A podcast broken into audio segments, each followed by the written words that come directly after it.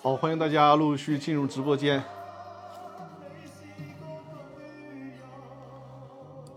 呃，大家现在看到我屏幕上的二维码，就是《公司法大爆炸》微信公众号的二维码啊。因为我的直播间呢，是和大家分享公司股权方方面的问题啊，包括公司的设立、公司股权的投融资问题，包括股东之间争议纠纷的解决、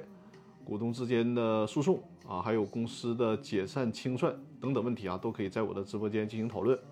那因为直播间受字数限制呢。对于复杂的问题，大家可以关注“公司法大爆炸”的微信公众号，也就是屏幕上这个二维码，扫描之后就关注这个公众号，直接在里面留言提问就可以了。我会按照大家留言提问的时间顺序为大家进行解答。也欢迎大大家关注我的直播间，就是点击左上方的我的这个头像，关注我的直播间。同时呢，欢迎把我的直播间分享给身边啊有此需要的朋友，就是有公司股权方面问题啊法律服务需求的朋友。当然了，我的团队呢，我和我的团队也会给大家提供这些线下的法律服务啊，包括起草相关股权的法律文件，包括代理股权类的诉讼案件啊，这都是我们的服务范围。好，那咱们就是进入我们的传统节目啊，直播的问答环节啊，在直播间当中呢，为大家解答大家之前提的问题啊。企业小白说今天购买了精品课，很棒啊，感谢企业小白这位朋友啊。我的公司法大爆炸的视频精品课，我会在稍后再次给大家推一下这个链接啊。呃，我的公司法大爆炸的视频精品课呢，就是讲解公司啊以及公司股权方面比较重点和疑难的问题，通过我的视频讲解以及我精心给大家制作的幻灯片，让大家呢会有一个比较深入、直观的对公司股权问题的一个了解。好，咱们看一下这个问题啊，叫窦先生的这位朋友。最早在微信公众号里面进行留言提问的啊，问题很复杂。我希望窦先生啊，在这个直播间最好和我进行互动，因为你的这个问题里面有一些疑点，我们需要进一步的搞清楚。一起读一下吧，看一下啊。就是说，张律师你好，我是您的听众啊，从您分享中获益良多啊，感谢支持。这里面呢，想请教你一个问题：甲公司有两个股东 A 和 B。这样啊，就是他的这个问题里面提到的关系非常复杂。那我给大家做了一个幻灯片，便于大家理解这个问题啊。大家看这个图片，看这个图片，然后听着我读的这个问题就会比较清晰啊。他说呢，首先这个甲公司呢有两个股东，分别是 A 股东和 B 股东，其中 B B 股东啊还是一个小股东。然后呢，这个大股东 A 他又设立了一家另外的公司，就就是 C 公司，呃，就是乙公司。这个 A 股东呢，又设立了一家乙公司，但是呢，A 这个 A 股东仅持有乙公司的百分之九十的股权，剩下的百分之十的股权呢是由 C 公司持有啊，是由 C 公司持有，但是 C 公司的股东却是甲公司高管所投资设立的，那么 C 公司和乙公司均尚未对。乙公司实缴出资，这里面就是没搞清楚啊！你说这个 C 公司和乙公司没有对乙公司实缴出资，这显然这个这个是有语病的啊，这个逻辑不对。所以说，如果窦先生在直播间啊，就是和我互动一下，解释一下这个情况是哪出了问题。呃，后面接着说呢，乙公司的运营资金大多来源于甲公司，乙公司和甲公司之间呢有借款的协议。同时呢，按照规定支付了利息。甲公司和乙公司是同行业，这句话大家注意啊。这个甲公司和乙公司之间是同行业。那么在这种情况下，是否属于董监高违背了竞业禁止的情形？B 啊，这个 B 这个小股东，也就是甲公司的这个小股东啊，是否可以行使归入？呃，是否可以行使归入权啊？所说的归入权，这个进一步啊，咱们还得看。我给大家总结了法律条文，就是关于这个问题的法律条文啊。就这个问题关系有点复杂，甚至说有些关键点可能提问者啊窦先生没有表述的太清楚。但是呢，咱们先看关键的信息，因为这里面提到了公司高管的竞业限制问题。既然是竞业限制，我们要知道它的概念是指什么，也就是公司法的第一百四十八条里面啊，其中的第五项，这里面提到了，就是作为公司的高管啊、董事、监事、高级管理人员，不能做哪些事儿呢？其中不能做的就是自营，就是自己经营，或者是呢为他人经营与所任职公司同类的业务。那我们回到这个图表上，大家看一下啊，最上边那个甲公司高管，甲公司高管呢，他。全资投资了一家 C 公司，然后呢，由这家 C 公司持有乙公司百分之十的股权。但是，这家乙公司和甲公司呢，他们是从事的同行业。如果大家做做初步初步判断，可能说你只看到了乙公司的股东层面是 C 公司和 A 股东，但你还需要。我们还需要往下深究，也就是更上一层级。那实际上，这个 C 公司是谁的公司呢？是这个甲公司高管的公司。基于这种关系啊，它也是违反了竞业限制。就是虽然说经过了几层的包装，通过了一个间接持股的方式，但最终这家 C 公司是甲公司的高管完全控制着，然后利用这家 C 公司，尽管。C 公司在乙公司的持股比重比较小，但是呢，也应该认定为它构成了竞业限制。那既然构成了竞业限制，咱们看下一条，就是公司法的第一百四十九条，这边说了啊，如果公司的董事、监事啊、高级管理人员违反了以上的规定，那么给公司造成损失的，就应该承担赔偿责任。同时呢，在第一百呃四十八条里面还说了。如果公司高管违反违反前述规定，所得的收益还应该归公司所有，这就是对高管的一种惩罚。首先啊，比如说在这个架构当中，这个高管利用这种同业竞争的关系，从乙公司最终获得了五十万的利益，那么这五十万就应该归属于谁呢？归属于甲公司。所以说，窦先生的提问里面，他问就是这种情形。这个归入权，就说他这个甲公司的高管获得的收益能不能归甲公司的小股东？这是不行的，这个是不行的。他归谁呢？他是归甲公司。虽然说这个小股东他可能是一个没有话语权的状态，但实际上呢，造成的损失也不是赔偿给股东本人的，而是赔偿给公司。这个是我们在维护公司权益啊，包括行使股东代表诉讼当中啊，经常。会混淆的一个概念，就认为大股东或者是公司高管损害公司利益了，那么作为无辜的小股东就应该获得赔偿，不是这样的，应该是直接赔偿给公司啊，直接赔偿给公司。所以说，这个就是对于窦先生这个问题的一个答复啊。这里面的一些逻辑关系虽然列得很复杂，实际上呢，我们。通过这个简单的理解，大家会就会发现，实际上这个问题中心的啊一个核心问的就是竞业限制的问题。也就是说，作为公司的高管，刚才也给大家看法律条文了啊，他是不允许，就是没有经过公司和公司股东会的允许啊，是不允许从事同行业，因此获得利益的。那如果你因此获得利益，违反了这个公司高管忠实勤勉的义务，那么你所获得的收益要归公司所有。另外还要是。不单单是你所获得的收益，比如说你因此获得收益五十万，但是但是呢，却因此给公司造成了五百万的损失。你不能说，哎，那我可能就赚了五十万，我这个五十万给你公司就完了，这是不行的，因为你作为公司高管，你还给公司造成了损失，就需要承担损失。比如说你造成了五百万损失，尽管你收益是五十万，但是呢，你却要承担五百万的赔偿责任，这是对高管的一个责任啊。所以说我多次强调，包括呃。目前就是新的公司法草案里面也是更加强调了公司高管的职责，甚至于说我们之前所不太重视的监事的职责啊，在新的公司法草案里面都是加大了他们的责任啊。一旦你违反了高管的操守，就会要承担相应的赔偿责任。这个问题大家一定要注意啊。这是对窦先生这个问题的回复啊。咱们可以看一下。下一个问题啊，汤金长的问题啊，也是老观众了，在五一假期的时候就已经留言提问了啊，咱们一起来看一下。他说：“张律师你好啊，五一节后直播继续吧，当然是继续了。今天我们就正常直播了。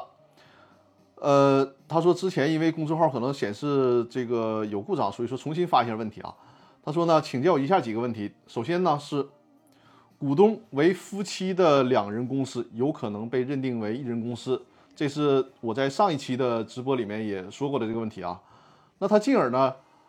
他怀疑说，那么股东为父子的两人公司，司法实践当中被认定为一人公司有这种可能性吗？同时呢？是否还应该区分父子的情形啊？比如说，呃，父子两人均为完全行为能力的人，呃，行为能力人的，还有父亲呢是完全行为能力，儿子是限制行为能力。比如说，父亲是成人，儿子还是小朋友呢？还是比如说几岁的小朋友？那以这个名，首先要讲，我之前也讲过啊，就是娃娃股东是可以存在的，法律就是公司法并不禁止娃娃股东啊，就是这个儿童未成年人也可以担任公司的这个股东的啊。他说这种情形算不算一人公司？同时呢，进而扩展说，呃，父亲为完全民事行为能力人，儿子为无或者是限制民事行为能力人，但是有足够财产完成出资，这种情况下算不算是一人公司？呃，汤金常来到直播间了，很好很好，我们提问的朋友就尽可能守在直播间，咱们进行一个互动交流啊！感谢克拉克送出的礼物。那么首先跟大家分享一下，就是。这个夫妻被认定为一人公司，这个呢是在很多的判例当中，甚至于说在最高法院的判例当中也出现过，就认定为夫妻是虽然名义上是两个股东，但是呢被视为是一人公司。但我之前也多次强调过，首先我个人啊，从我个人对公司法的学习精神和领会，我坚持认为呢，夫妻不应该啊，夫妻股东的公司不应该认定为一人公司，因为这个。艺人公司它是一个公司当中极特殊的形式，同时呢，艺人公司因为为什么说大家不愿意被认定为艺人公司啊？就是因为一旦被认定为艺人公司了，股东本来承担的是有限责任，可是呢，默认情况下就需要承担无限连带责任，除非自己举证证明财务呢和公司是没有混同的，这就很被动了。所以说大家不愿意被认定为艺人公司。本来公司法的原则就是股东承担有限责任，只不过呢是基于防止人格混同的情况。设立了极特殊的情况，也就是一人公司的情况，它是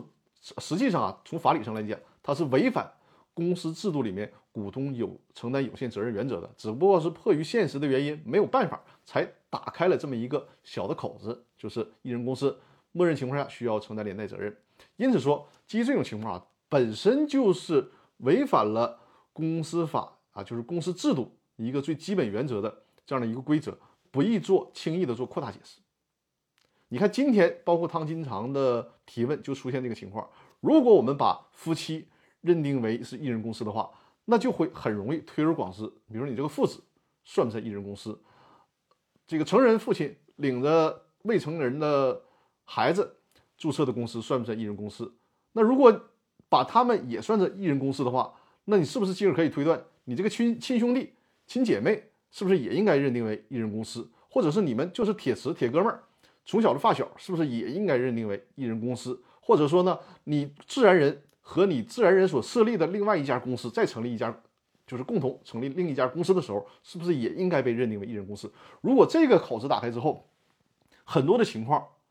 可能都会被认定为一人公司了。我觉得那这个就是公司制度的灾难了，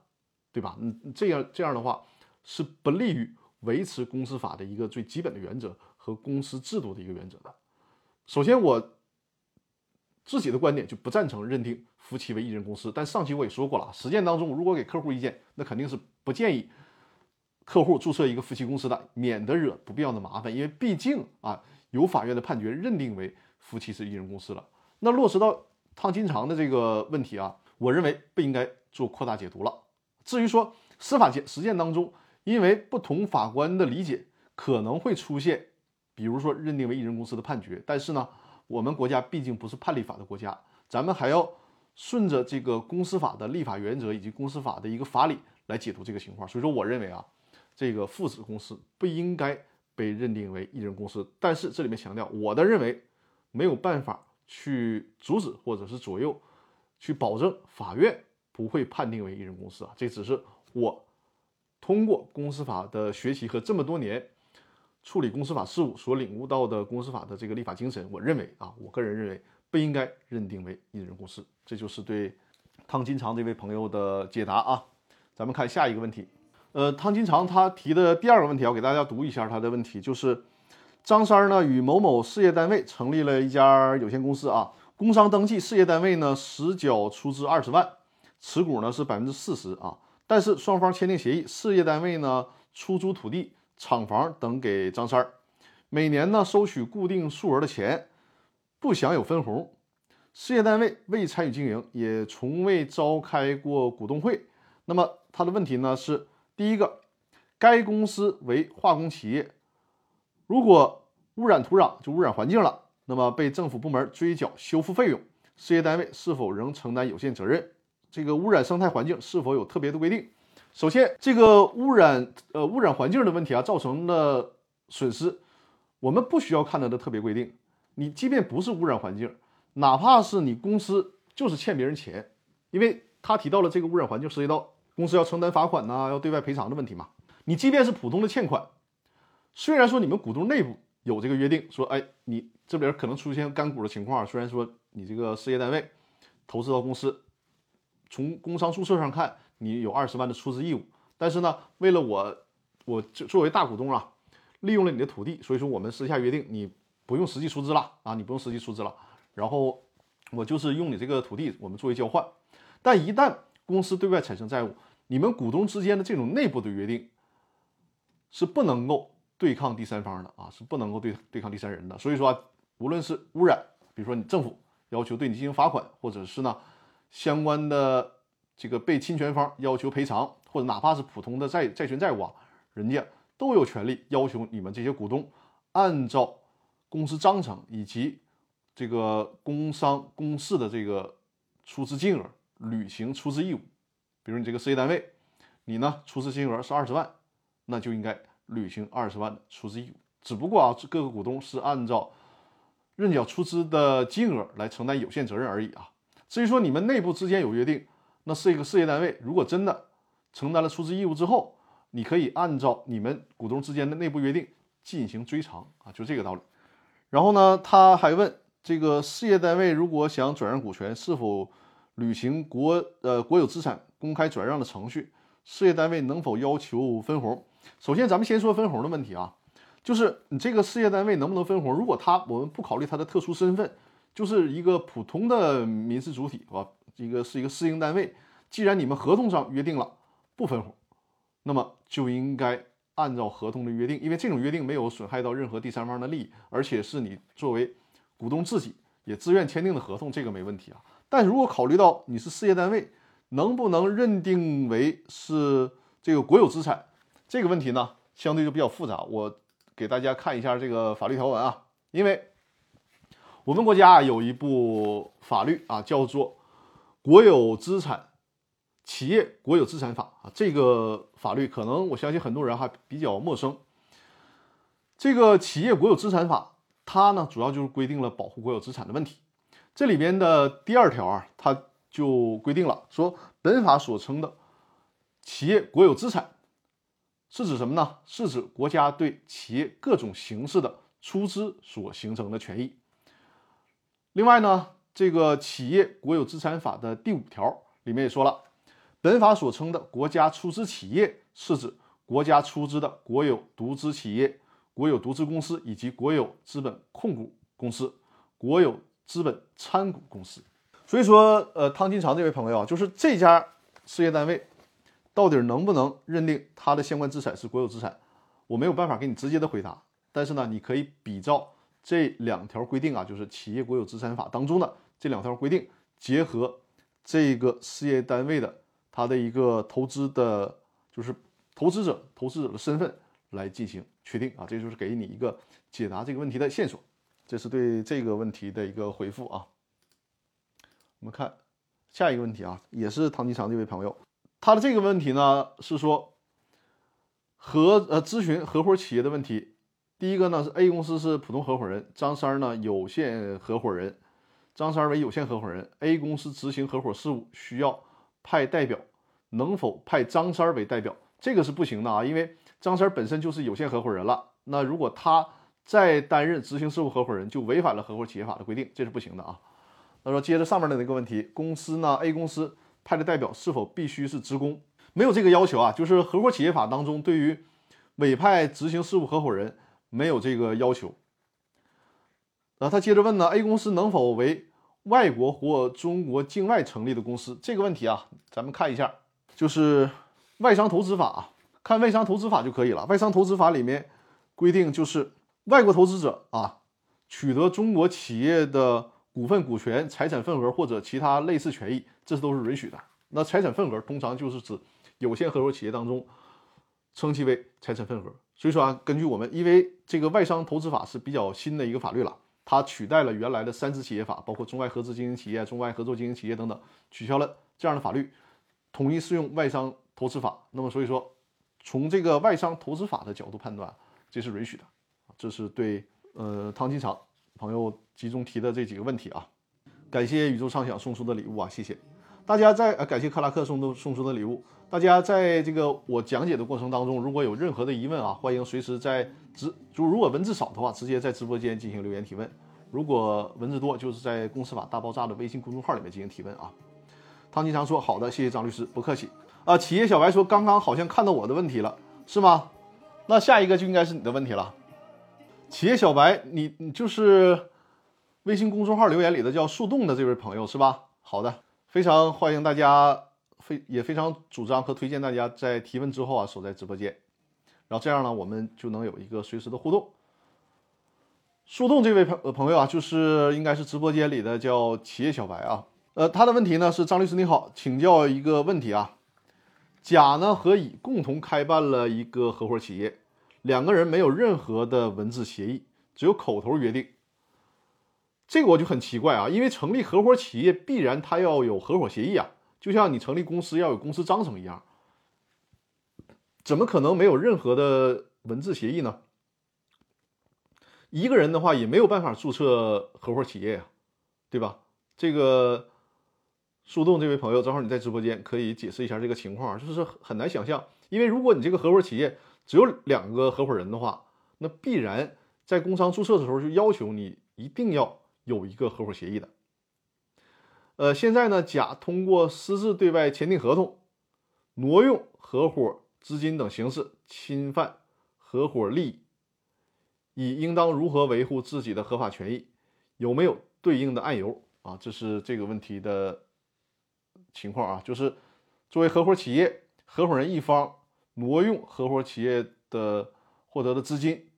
那么另一方应该如何维权啊？简单的合伙没有注册，呃，这个问题啊，首先说一下，作为两个人合伙。正常情况下，要不然成立公司，要不然成立合伙企业。那么你现在这个简单的合伙没有注册，但是你对外经营，对外经营最起码一定要取得营业执照，对吧？你就看你取得的营业执照是什么。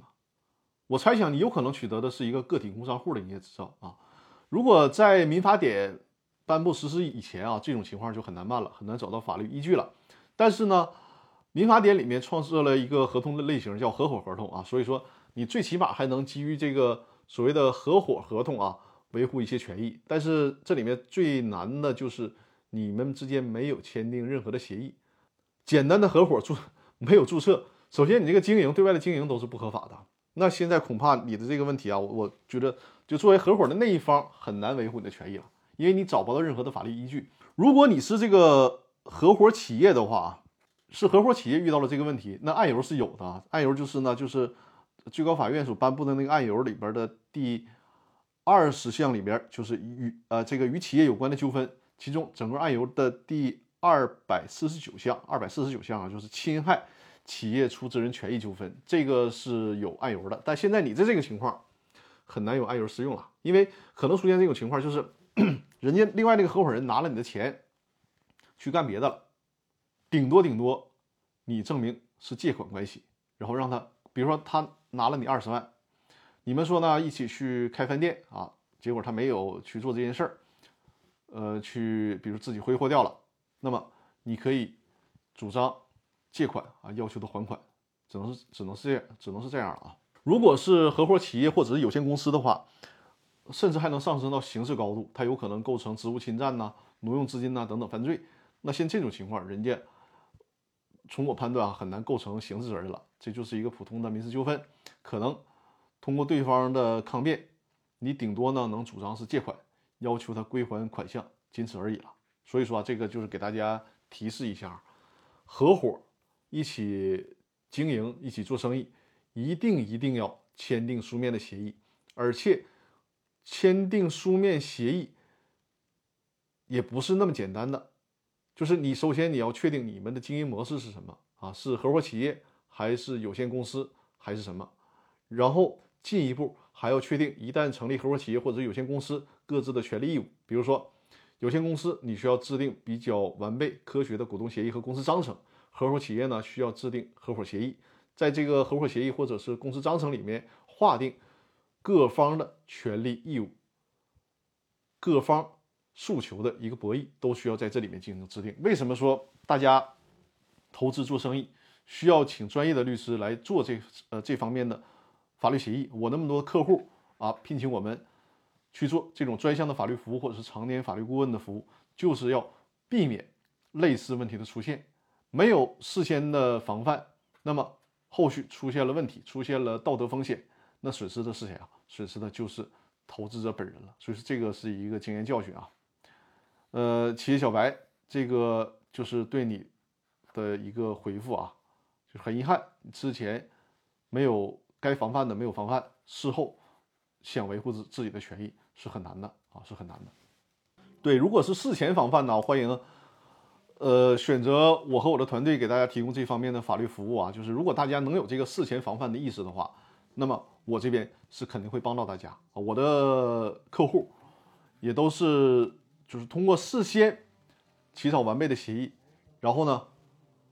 使各方的诉求都都能够得到妥善的安排。这样的话，在整个的经营过程当中、创业过程当中，就避免了踩坑，避免了各方陷入这种本来不应该出现的纷争当中啊。好，咱们看克拉克的提问，他说：“张律师你好，A 工厂呢给 B 公司供货啊。”呃，克拉克说：“听张律师的课，避免了很多坑，谢谢谢谢啊，这是对我的支持和认可啊，也欣也是很欣慰，通过我的这种直播节目啊，或者是这种知识的传播啊，给大家解决问题啊，这个也很荣幸。呃，克拉克的问题里面说是 A 工厂给 B 公司供货，B 公司呢就一直拖欠货款，于是呢 B 公司找到了 C 公司为其债务做担保。”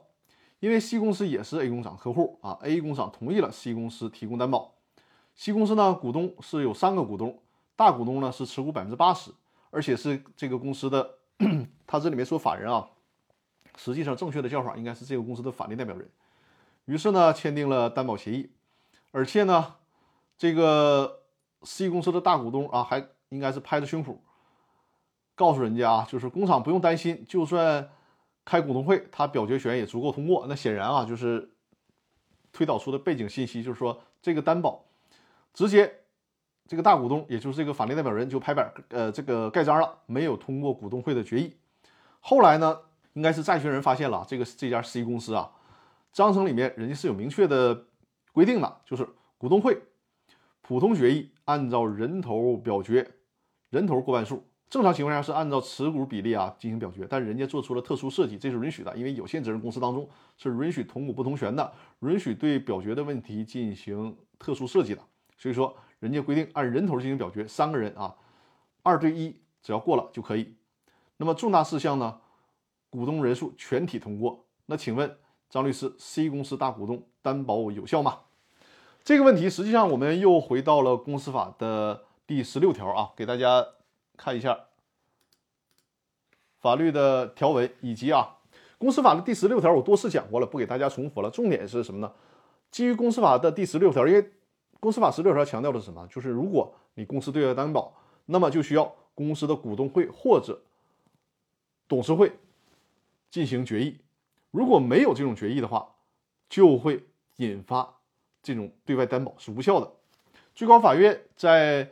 呃，二零一九年的全国法院民商事审判工作纪要的这个俗称这个纪要叫九民会议纪要，在第十七条对这个事儿又着重说了一遍，就是说公司法的第十六条对法定代表人代表权啊，就这个代表权进行了限制。不是说你法定代表人拿着自己的这个法定代表人章和公章就可以为所欲为的，不是这样的啊。大家看下面的那那段话啊，就是说，呃，如果这种情况啊，对外提供了担保，但是呢，没有股东会或者是董事会的决议，那么如果债权人是善意的，就债权人知道这个事儿，那合同有效；反之，合同是无效的啊。反之，合同是无效的。如果是这样啊，如果这个法定代表人他拿了一份假的决议啊，拿了一份假的决议，欺骗债权人，那显然这个债权人可以认定你这个合呃这个协议是有效的。但是呢，如果你这个公司没有进行相关的股东会决议，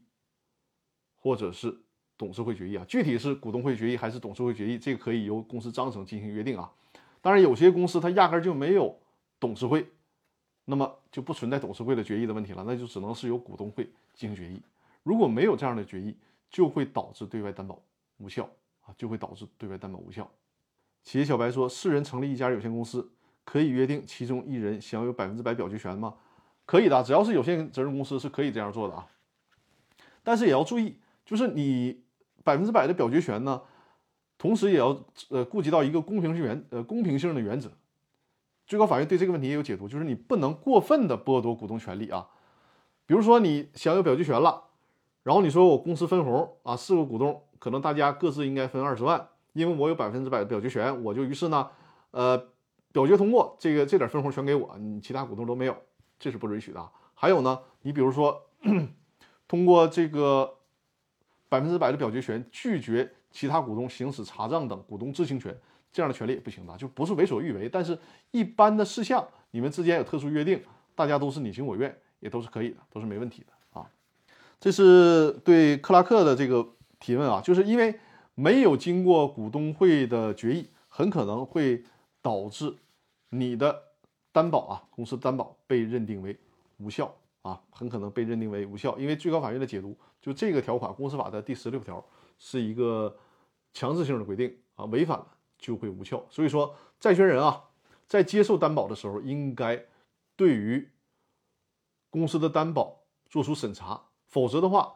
这个担保一旦被认定为无效，那对债权人是一个很大的损害，对吧？相当于你的一个保障没有了啊，这个是需要注意的。尤其是在这种情况下，这种场景下，可能人家其他的小股东会跳出来说：“你没有经过股东会决议，尽管你是百分之八十的股东，但程序你没走，我也要求确认这个这种担保是无效的啊！”会有这种情况出现。所以说，一旦出现这个问题啊，大家就一定要注意。呃，这是对在直播开始之前问题的解读。我刚才看了一下，好像后台有新的朋友提问啊。呃，克拉克说差点被 C 公司忽悠。他说开股东会就是形式，他百分之八百分之八十怎么都都通过，不是的，就是大家一定要注意啊，这个程序有的时候是很重要的啊。实际上，如果是严格按照法律法治精神的话，程序是最重要的，程序是最重要的啊。所以说，你不能被他所忽悠，说你看这个开不开都无所谓，反正我通过一个股东会之后，我就能够形成这个决议。你无论是什么样，你开也毕竟得开。为什么呀？你开股东会了，最起码股东人家其他小股东还有一个知情权利，有可能会发现，哎，你大股东虽然你有这个权利啊，为什么法律要做这样规定？大家想一想，就是说，从这个程序上来讲啊，就这种大股东人家开会也是肯定能通过的。那似乎是说你这个，那你走这个程序干嘛呀？大家都挺累的，挺费事儿的，要走这个程序，为什么呀？他一个立法背后的思维就是说，虽然你大股东。可以利用一个绝对的控股权，你说你对外提供担保，然后呢，呃，形成了这个决议，无论小股东同不同意，都会形成这个决议。那是你的担保行为是有效了，但是通过了这个程序之后，小股东就会知道这件事儿，知道这件事儿之后，就会审查你大股东这种提供担保是不是利用了大股东地位损害公司利益。因为你看，你股你大股东提供担担保可以，但可能是什么呢？你大股东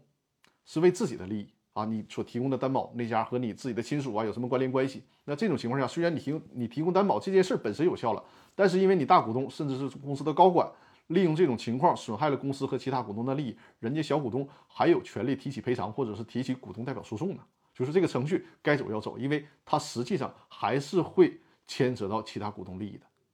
便于其他股东采取正确的维权方式。啊，这就是一个立法的背景。托克维尔说：“那小股东如果不同意担保或者借款的话，大股东投票有用吗？当然有用啊！就是大股东，刚才我讲的这个背景就是这样啊，就是大股东他都持股百分之八十了。实际上，这个企业如果事先对表决权没有做特殊约定的话，那这个公司所有所有的事儿，大股东都可以决定。但并不是说大股东都可以决定就会为所欲就可以为所欲为，因为他不能损害公司的利益。”不能损害其他小股东的利益啊！如果大股东利用了自己的绝对控制地位损害公司的利益，可能对外啊，比如说你提供以提供担保这个事儿为例子，对外担保的这个事儿成立了，但是就像我说的，小股东是可以依法进行追责的，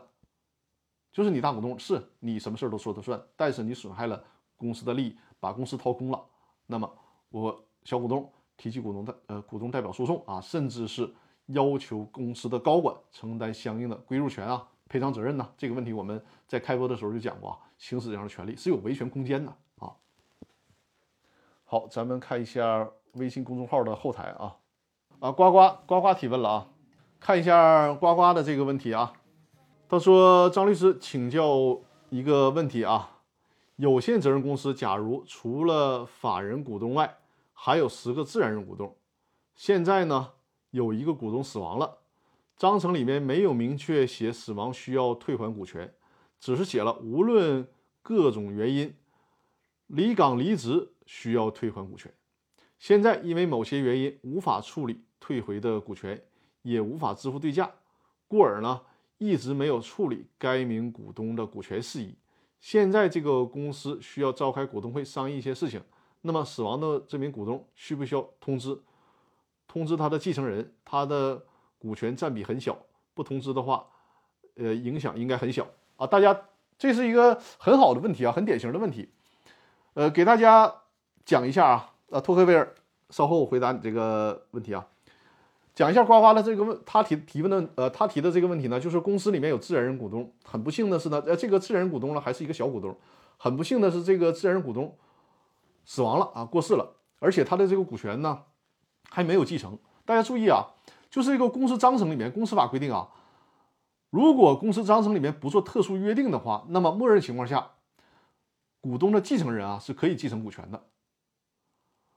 但是呢，公司章程里面可以排除继承权，比如说公司章程里面规定，呃，这个股东死亡之后，继承人不能继承股权。但是我以前讲过，你不能说你不能继承股权就完了，后面怎么处理呢？他有可能继承这个股权的现金价值。比如说，这个股权持股百分之十，他在这个股东过世的时候，这个股权股权价值啊，可能价值一百万。那你其他股东不是不想让人让人家继承股权吗？就相当于说，你其他股东拿一百万把这个股权买回来啊，买到自己的手里，然后给人家继承人呢继承这一百万的现金，就是这个意思啊。这种情况，那么呱呱他提到这个问题里面就涉及到了，呃，就是首先继承这个问题啊，如果公司章程里面没有限制性规定，那么他的继承人啊是可以继承股权的。但问题是，谁是继承人？这个事儿啊，无论是公司还是股东都没有办法进行判断。所以说，实践当中你采取的方式是什么呢？要不然就取得公证，要不然呢就是取得这个相关的继承问题的相关判决，拿着这个判决才能继承到股权，或者拿着这个公证才能继承到股权。否则，作为公司作为股东没有能力去判断。你到底是一个继承人呢，还是三个继承人呢？这个没有办法判断啊。那这就会出现一个很现实的问题，就是在这个继承还没有落实的时候，这个期间公司要开股东会怎么办？呃，之前我不知道大家有还有没有印象，我给大家讲过这个问题啊。就是他首先你要说你找法律法律依据啊，无论是公司法还是公司法的司法解释都没有规定到这么细的层面啊，就这种特殊情况应该怎么处理？但是咱们从逻辑上去推导。从公司法的法理上去推导，我给大家的意见是怎么处理呢？就是首先，呃，这个公司法里面规定啊，公司呢召开临时股东会需要至少十五天通知到股东，对吧？你公司章程里面规定的这个通知时间也是绝对不允许少于十五天的。那我的建议就是，首先，你可以初步的确认一下谁是继承人，啊，你可以初步的确认，但是呢，你没有义务去，没有义务啊去落实到底谁是继承人。比如说你，你看，哎，他可能有妻子有儿子，那就通知他们就可以了，就初步通知就可以了，告诉他什么呢？就是 我们要召开股东会了，提前十五天告知你，你在这个期间呢。如果是能通过合法的方式确认继承人的身份，那么你可以来参加股东会。但是在这个期间之内，因为我不能一直等着你嘛，你可能说你这个继承的官司打一两年甚至更久，我公司不能在这个期间就不经营了，不去召开股东会，不去不去形成决议了，对吧？所以说我给你一个合理的时间，十五天、那一个月啊，甚至几个月都可以，只要这个时间合理就行。但我不能无期限的等，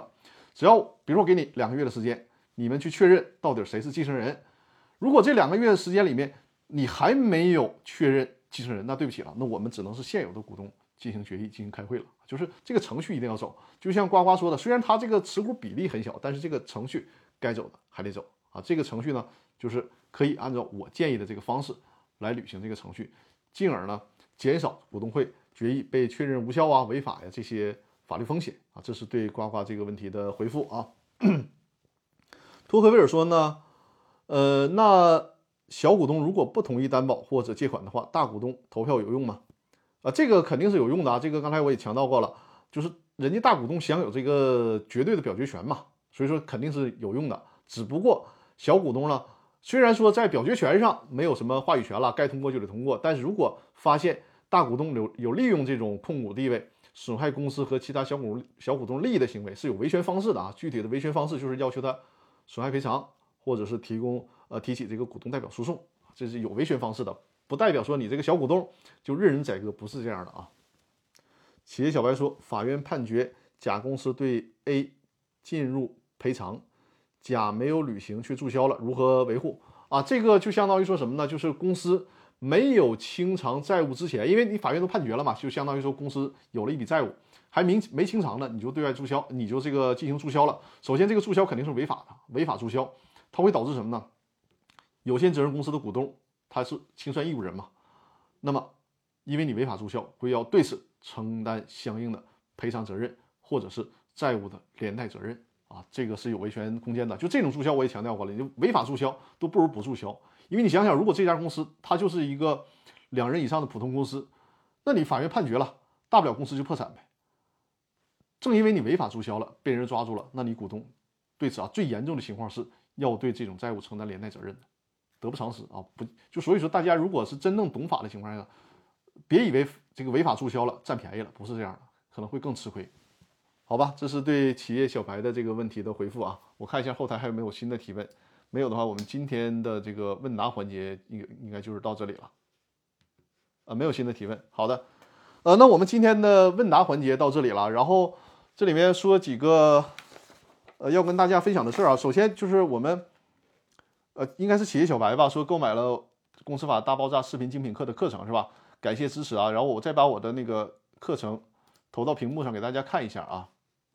这个是《公司法大爆炸》视频精品课的二维码，大家扫描屏幕上的二维码，或者是在微信公众号里面回复“视频课程”也可以啊，就都会看到这个课程的链接。这套呃，这个。小鹅通的店铺里面呢，包括了三套课程啊。第一套课程是《公司法大爆炸》的视频精品课，这个课程里面涵盖了哪些具体的内容？大家会在屏幕上看到啊，一共有十节课，现在已经全都更新完成了。同时呢，在这个里面啊，在这个小鹅通的店铺里面，大家还会看到另外两套课程，一个是如何注销公司的课程，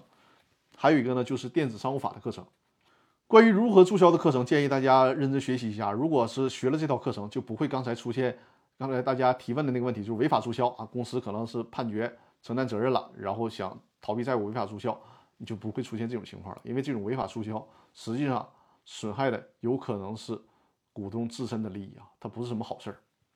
推荐大家啊购买这套课程啊，也欢迎大家把这个课程呢推荐给其他需要的朋友，甚至于说小合同里面还有这个功能啊，就是你购买了这个课程之后，还可以当当这个礼物赠送给别人啊。另外一个就是。如果是收听啊，我的就是在喜马拉雅的朋友啊，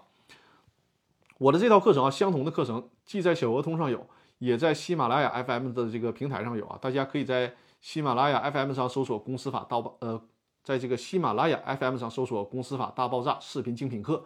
也可以直接在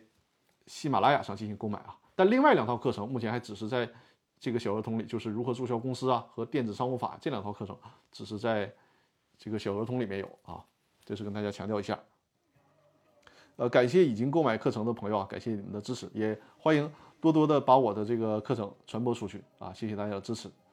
呃，另外一个事儿呢，就是和大家说一下我的股东圆桌派啊。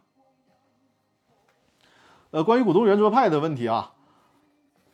四呃四月份的时候，已经在山东呃济南搞了这个线下的活动，因为股东圆桌派实际上呢，就是一次我们听众。和我们的直播间的观众啊，就这种，我们习惯了线上交流，已经形成了彼此的了解啊。那么会创造一些机会和大家进行线下的沟通交流。通常股东圆桌派的形式，首先我们邀请的对象和大家说一下，邀请的对象呢是企业家朋友啊，就是股东和公司的高管这些企业家朋友啊。这个圆桌派呢是不对。呃，法律专业的朋友进行开放的，因为我们只是为企业家朋友服务。我们法律专业的朋友呢，我们另外有后续的活动方式啊，后续的活动方式跟大家相聚。那么这个股东圆桌派是仅针对企业家朋友啊。然后呢，它是这样，因为现在全呃这个疫情防控的原因，我们之前呢是确定，比如说我要我可能这个月要去上海了，那我会提前发一个上海报名的公告。那基于疫情防控的政策，我们也是动态需要去进行进行调整。所以说，就这样，大家无论哪个城市啊，看到这个屏幕上的二维码都可以直接扫描。如果是喜马拉雅 FM 的朋友，就是你看不到视频画面也没有关系，直接在“公司法大爆炸”的微信公众号里面回复“股东圆桌派”也可以啊，也可以看到相关的报名链接。就是你无论在哪个城市有这种需求，想和我还有。郎老师啊，就是专门做人力资源绩效管理的郎老师，想和我们呢进行线下的互动交流，那么就可以在这里面进行报名。比如说，我们发现，哎，这个广州有三个朋友或者是五个朋友已经报名了，那好，正好这段时间的这个疫情防控政策允许，那么我们会安排一个时间到广州和大家进行见面，或者是哎，我恰好，比如说我去这个成都出差，那。这个时候，我们在这个已经报名的名单里面有成都的企业家朋友，那可以约上企业家这个成都当地的企业企业家朋友，我们进行一次见面。就这种方式很灵活，所以说大家先报名啊，说明自己所在的地方啊，就是希望我们在哪儿搞这个股东圆桌派的活动，先报名。然后一旦具备前往这个城市的条件啊，就会通知已经报名的。这些朋友，我们进行线下的交流啊。这个交流活动的方式就是，我们找一个茶馆，或者是茶社，或者是咖啡店。通常呢，人数限制就三到五人啊，三到五人太多了会影响我们的交流。然后三到五人，我们进行大家特定的公司股权的问题，或者是人力资源绩效管理的问题，我们进行现呃这个现场的沟通。呃，一般活动时间是两个小时左右的时间啊。上次在济南的活动。效果是非常非常的好，非常非常的好，呃，这是这个重点要说的事儿，跟大家强调一下啊，就是如果有想报名的朋友啊，就直接扫描二维码，或者直接在呃公司法大爆炸的微信公众号里面回复“股东圆桌派”进行报名就可以了啊，进行报名就可以了，无论哪个城市都可以。就比如说这个城市报名的人数比较多，我们就会优先安排这个城市的活动啊。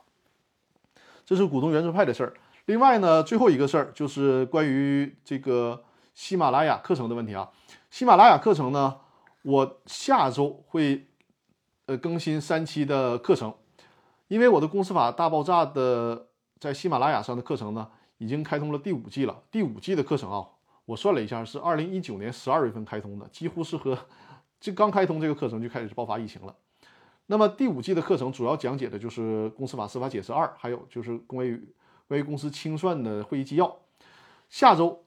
这个公司法大爆炸第五季的课程就全呃全部完结了，全部完结了。呃，在此期间呢，就是这个课程更新完成之后，那么喜马拉雅的音频课程呢，会有一个短暂的休息啊，因为本来我原来的课程计划呢，就是开通喜马拉雅这个课程的呃第六季，给大家讲公司法司法解释三，但后来发现呢，新的公司法很多内容是对于公司法司法解释三内容的一个颠覆了，所以说我们就没有必要浪费更多的精力再去学习公司法司法解释三了，因为如果公司法新的公司法推进的很顺利的话。那可能就是很自然的把公司法司法解释三很多内容就推翻了，因此呢，我们就短暂休息，然后看一下，等一下这段时间新的公司法是否通过。如果新的公司法通过了，我的公司法大爆炸音频课程啊，这个音频专栏的第六季就会给大家讲解新公司法的一些问题啊。如果等了一段时间还没有通过，那我也会继续更新公司法大爆炸这个音频专栏的，更新什么呢？就是。九民会议纪要当中有关公司股权那一部分啊，那个也是对于公司股权重点难点问题啊，包括今天我们在直播里面也提到了相关的问题，比如说这个对于公司法的第十六条，公司对外提供担保如何呃这个应该如何理解的问题啊，就是这些相关的疑难问题进行解读。那么如果我们进行了一一段时间休整，发现新的公司法还没有通过，我就会给大家分享呃九民会议纪要当中有关公司股权的问题。啊，这个就是这三件事儿和大家通报一下啊。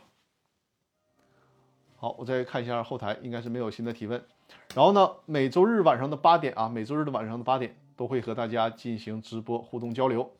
下周日呢就是八月十五号了，下周日八月十五号啊，欢迎大家继续在每周日晚上的八点啊守在我的直播间。而且在这个期间啊，有任何的问题都可以在公司法大爆炸的微信公众号里面。进行留言提问啊，把这个微信公众号再次投入到屏幕上，继续留言提问啊。因为我的直播是支持回呃回放和回听的，呃，包括 B 站里面也会投放我的这个直播的回放。大家已经在易直播的朋友就直接在易直播里面随时收看回放就可以了。喜马拉雅的朋友呢就可以收听回放啊。在这个期间有想到任何问题了，公司股权的问题，可以在公司法大爆炸。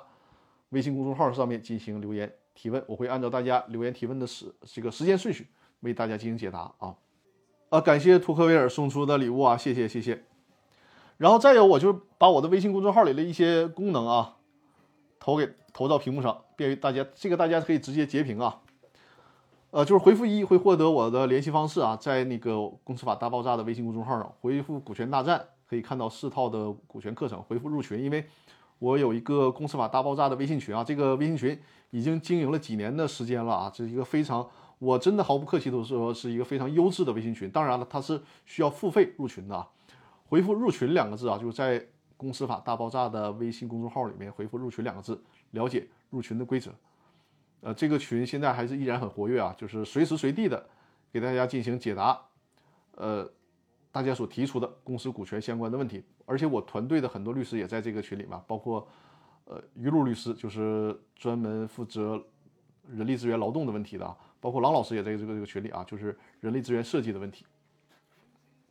另外呢，就是回复视频课程啊，可以看到我的那那呃三套付费的课程，还有目录两个字啊，就是看到在喜马拉雅 FM 上的公司法大爆炸音频的目录啊，这个目录我马上就要更新了，因为。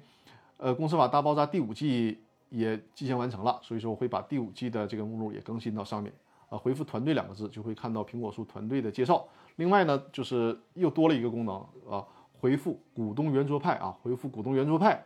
就会看到如何进行股东圆桌派线下交流活动的报名。啊，感谢潇洒走一回进入直播间，也感谢大家分享我的直播。那好，咱们今天的直播啊。咱们今天的直播就到这里了，感谢各位的收听收看，感谢各位的支持啊！然后也也欢迎大家关注我其他的短视频平台啊，包括抖音呐、小红书啊。我发现现在小红书做的非常非常好，就是我的短视频在小红书上的反馈效果是非常好的。我会把直播里面啊，就是这个一些重要的问题，通过短视频的方式，比如说呃两三分钟的短视频，一些精华的内容给大家在这种。呃，短视频的平台进行分享。当然，如果大家想系统的了解，还是欢迎大家收听收看直播的回放啊。另外，就是大家有任何线下的法律服务需求啊，包括你有诉讼案件啊，包括有常年法律顾问的需求啊，包括呃股东协议的制定、股权激励计划制定啊，都可以和我进行联系。我和我的团队会给大家提供这方面专业的法律服务需求。因为已经有很多的我的听众啊，最终成为我成为了我的客户和好朋友啊。希望我们有更多结识和结缘的机会，好吧？感谢各位，呃，感谢托克维尔啊，晚安。好的，好的，晚安。那行，我们今天的直播就到这里了，谢谢各位，谢谢各位。下周日晚上的八点，我们继续。